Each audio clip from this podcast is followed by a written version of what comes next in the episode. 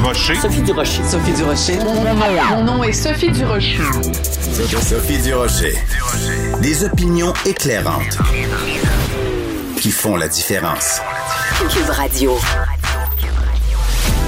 Bonjour tout le monde, bon lundi. J'espère que vous avez passé une excellente fin de semaine. Vous avez peut-être euh, vu euh, cette lettre qu'a écrite le metteur en scène euh, animateur Serge Denoncourt, dans laquelle il raconte qu'il a lui-même été agressé quand il était plus jeune par Edgar Fruitier, ce grand mélomane, le comédien Edgar Fruitier, vous savez, qui est un grand amateur de musique classique et qui a été trouvé coupable d'agression sexuelle lui-même, d'attouchement sur un, sur un jeune homme. Donc Serge Denoncourt raconte que lui-même a été euh, euh l'objet d'attouchement euh, non, non sollicité de la part d'Edgar Fruitier. Mais surtout, ce qui est important, c'est que Serge Denoncourt, dans sa lettre, euh, dit que le milieu le savait. Tout le monde dans le milieu savait qu'Edgar Fruitier tripotait des jeunes, harcelait des jeunes, et le milieu a été d'une complaisance, le milieu culturel, le milieu artistique, le milieu des comédiens a été d'une complaisance effroyable quand je vois ce genre d'affaires-là, quand je, je me dis, bon, ben, si t'es un plombier puis que tu tripotes des petits garçons, euh, tout le monde va te condamner. Mais si t'es euh, dans le milieu artistique, les gens vont fermer les yeux en disant, ah, ce bon vieux Edgar, il est comme ça, que voulez-vous? Ce deux poids, deux mesures est absolument révoltant, c'est à vomir. Quiconque pose des gestes déplacés, des gestes criminels, devrait faire face à la justice. Et je veux juste vous rappeler une petite chose quand c'est sorti la condamnation d'Edgar Fruitier, euh, parmi les gens qui ont dit ah ben là il a le droit à une deuxième chance, c'est pas drôle ce qui lui arrive, il y avait quelqu'un qui s'appelle Louise Latraverse qui a pris sa plume, qui est allé sur les médias sociaux et qui a dit ah il me semble que la peine est un peu sévère, il me semble qu'on devrait être plus gentil, il me semble qu'on devrait lui donner une deuxième chance. Quand j'ai vu ça, j'ai poussé un très découragé. Ben voyons donc. De la culture aux affaires publiques. Vous écoutez Sophie Durocher. Cube Radio. Décidément, elle a tous les talents, en plus de nous faire rigoler, en plus d'être une super bonne comédienne et même scénariste. Mariana Mazza, euh, on apprend qu'elle est aussi euh, peintre. En tout cas, elle va exposer ses œuvres pour la première fois à partir du mois de novembre à Montréal. Puis ça tombe bien. Quel drôle d'adon. Elle est au bout de la ligne. Bonjour, Mariana. Bonjour, Sophie. Mariana, on ne savait pas que tu avais ça en toi, donc euh, des tableaux que tu as peints qui vont être exposés à partir du mois de novembre. Est-ce que tu es fière de tes tableaux ou tu as quand même un petit sentiment de syndrome de l'imposteur? Ben, au début, c'est sûr, j'avais le sentiment d'imposteur parce que à la base, moi, ces toiles-là, je les fais vraiment au nom de l'art et de la maladie mentale pour éviter de péter une coche. Ça me fait vraiment du... C'est vrai, ça me fait vraiment du bien. Avec la pandémie, je me suis rendu compte à quel point ma vie était basée à l'acceptation de ma face puis de ma personne avec du monde que je connais pas. Et là, tout à coup, je me retrouve à me lever le matin sans qu'on me dise que je suis belle puis que je suis bonne je me suis dit, bon, ben, on va retourner à la vie normale. Puis moi, j'ai toujours peint depuis que je suis à l'adolescence et j'ai toujours aimé ça. Fait que je me suis installé un studio dans mon sous-sol. J'ai commencé à en faire. Et l'unique et vraie bonne raison pour laquelle je fais une expo, c'est parce qu'il n'y avait plus de place pour mettre mes toiles dans le sous-sol. j'ai dit, bon, ben, on va les exposer. Tant qu'à être là. Ben oui, tant qu'à les avoir faites, au moins que, que, ça serve à quelque chose. Mais je veux revenir sur ce que tu viens de dire, c'est drôlement important.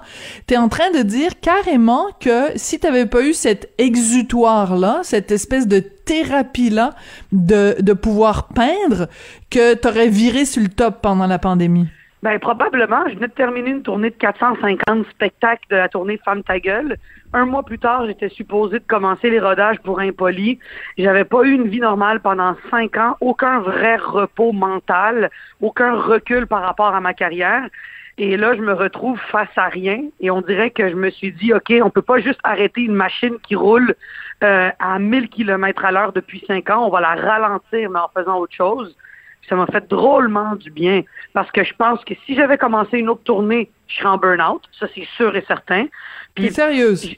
Ben absolument, mais oui, j'étais brûlée, j'avais cinq, six shows par semaine, plus le fait que la montée de ma popularité était là, j'étais constamment nerveuse puis je le savais pas.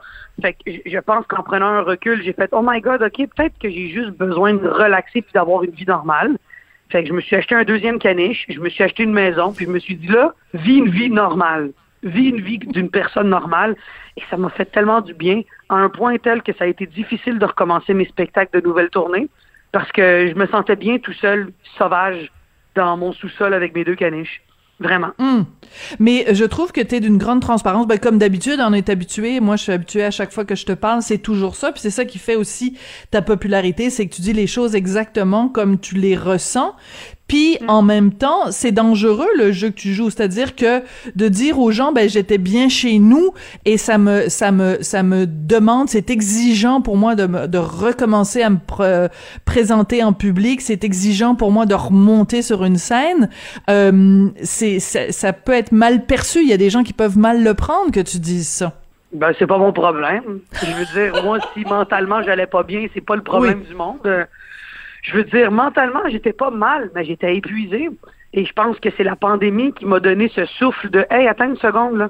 Attends, ça va te falloir une pandémie mondiale pour t'arrêter. À quel point à quel point j'ai eu besoin qu'une pandémie mondiale me ralentisse? Moi, il n'y a rien qui me ralentit sauf une pandémie mondiale.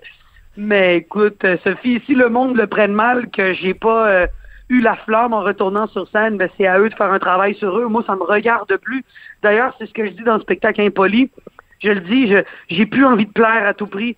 Le recul de cette année m'a fait rendre compte à quel point on a une seule vie à vivre. On est toujours, on est sur la corde raide de la fin de nos vies, que ce soit à cause de l'environnement, que ce soit à cause de tout ce qui arrive. Et moi, c'est pas vrai que je vais passer et être condamné le reste de ma vie à toujours dire ce que le monde veut que je dise puis à faire des choses pour être plus populaire, plus connu, faire plus d'argent.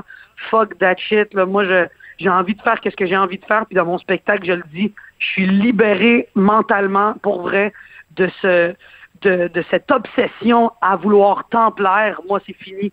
Et ça fonctionne parce que je pense que le monde y prenne goût. Le monde aime ça me voir comme ça. C'est drôle parce que je t'entends parler comme ça, Mariana, et ça me fait penser à une scène que je trouve extrêmement importante dans le film Maria, dans lequel euh, tu joues et que t'as que t'as scénarisé, mm-hmm. et euh, donc tu joues le rôle d'une professeure, euh, enfin d'une jeune femme qui retourne, qui qui va enseigner dans une classe, elle est comme suppléante, et dans la classe il y a une une fille, une, une étudiante qui est un peu rondelette, et à un moment donné mm-hmm. tu la tu la pognes dans les toilettes puis tu vas lui parler parce qu'elle est gênée de se montrer en maillot de bain devant les autres euh, dans la à la à la piscine.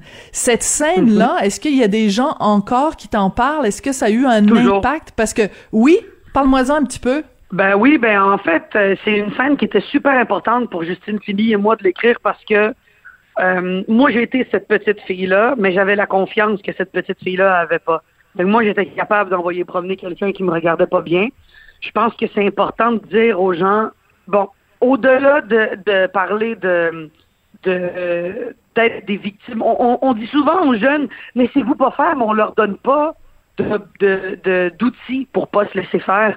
Puis moi, j'ai envie de dire à tous ceux qui se font intimider, traiter de gros, de lait, de cave, de tout ce que tu veux, tu as deux choix. Soit tu te laisses piler dessus, ou soit tu fonces puis tu fais autre chose. Puis moi, c'est le chemin que j'ai pris, puis beaucoup d'adolescents me remercient. Beaucoup d'adolescents me disent et de professeurs me disent Hey, merci, j'avais pas trouvé les mots pour dire ça à mes élèves ou j'avais pas trouvé les mots pour dire ça à mes détracteurs. Fait que moi, cette scène-là est importante parce que c'est le excuse-moi l'anglicisme, c'est le mojo de ma vie maintenant. Ça va être ça. Ça va être. Vous aimez pas comment je suis? Je sais pas comment le dire autrement. Je, je m'en calisse je, m'en calisse, je, je, peux plus, je peux plus mettre trop d'énergie à vouloir me demander pourquoi le monde m'aime pas. Et souvent, en tant qu'artiste public, la plupart des personnes vont dire, oui, mais t'es public, fait que t'es condamné à devoir accepter la critique. Ben non, Monique, c'est pas comme ça que ça marche. Euh, si tu me critiques, si tu me critiques, puis j'aime pas ta critique, je vais te le dire, autant que tu as la liberté de me le dire, j'ai la liberté de te répondre maintenant.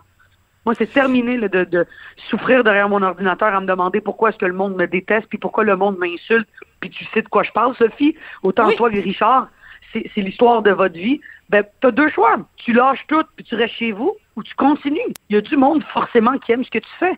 Après, on plaît pas à tout le monde. Puis moi, je suis condamné à ça. Puis ça va être ça. Et je pense que ça me fait juste du bien, même si des fois je me mens, ça me fait du bien de le dire comme ça à haute voix. Vraiment. Hmm. Euh, T'es consciente que bon, mais moi j'ai regardé évidemment, j'ai simplement vu des photos là, des différents tableaux que t'as peints. Euh, tu pars de, photos existantes de gens que t'admires. Il y a Dolly Parton, euh, bon, il y a plein de gens comme ça, Madonna et tout. Et toi, tu peins par-dessus. T'es consciente que justement, il y a peut-être des gens qui vont aller voir l'expo, qui vont dire, ben moi je trouve ça moche ce qu'elle fait Mariana, puis elle, elle est pas bonne là-dedans. Est-ce que t'es prête à prendre cette critique là? Ben, le monde qui va se déplacer pour trouver Soleil, merci d'avoir fait tout ce chemin pour perdre votre temps. moi, quand je trouve quelque chose de laid, ah, je très drôle. pour aller le voir, la vérité. euh, mais euh, la vérité, c'est que, oui, comme m'avait dit Marc Séguin, parce que je l'ai rencontré en faisant Deux hommes en or euh, l'année passée, je lui avais parlé de mon exposition, puis je lui ai dit, j'ai peur que le monde n'aime pas ça, puis il me dit, contrairement à l'humour, la réaction, tu vas pas en avoir besoin euh, comme en humour ou comme dans un film ou le box-office et tout ça. Il fait qu'est-ce qui est cool avec l'étoile, c'est qu'une fois que tu la termines, elle t'appartient plus. Puis moi, pour de vrai, elle ne m'a moi, elle ne m'appartient plus en ce moment. Mes toiles sont emballées dans du papier bulle dans mon sous-sol. Elles sont prêtes à faire le chemin vers l'exposition. Je vais c'est même pas une critique en fait. Les personnes qui vont pas l'aimer, je le vois tout de suite. Il y a déjà du monde qui aime pas ça. Hey, c'est pas grave. C'est pas grave. Moi, euh, je l'ai pas faite pour que ce soit aimé. C'était vraiment à la base. Je pense qu'à la base, quand on fait quelque chose qui nous fait du bien, le résultat ne nous appartient plus. Moi, ça m'a fait du bien. Contrairement à quelque chose de vicieux comme l'humour, où est-ce qu'on écrit un spectacle en se disant je veux que ça rie, je veux vendre des billets, je veux gagner des oliviers. Ben, si ça rit pas, ton objectif est à l'eau. Mais si tu écris un spectacle en faisant hey, moi, c'est un exitoire, puis j'ai besoin de me faire du bien, puis de faire du bien, là, on prend les choses différemment. Alors, c'est comme mm. ça. Mon approche est complètement différente au début de ma carrière, qui était un petit peu plus euh, dans, dans, dans le, le, vouloir, le couteau entre les dents, puis vouloir me prouver. Là, j'ai vraiment l'impression que je le fais vraiment parce que moi, ça me fait du bien. Et même s'il y a du monde qui l'aime pas, honnêtement, l'art visuel est quelque chose que je connais tellement pas que je me dis, ben, l'impact va être minime parce que moi, euh, je le fais vraiment pour mon propre plaisir. J'ai eu du plaisir à le faire. Il va y avoir deux vernissages avec de l'alcool pour tout le monde. Qui, sous l'effet de l'alcool, trouve quelque chose de lait, surtout quand c'est gratuit? Euh, je ne sais pas. C'est très drôle. de mauvaise foi, allez-y, moi je peux rien faire. Excellent. Une dernière question. Euh, donc, ça va être présenté du 3 euh, au 6 novembre à la galerie Institut national art contemporain. L'exposition s'intitule euh, Queso y papa, qui quiere decir en espagnol euh, fromage et pommes de terre. C'est quoi ah ce nom-là pour une exposition?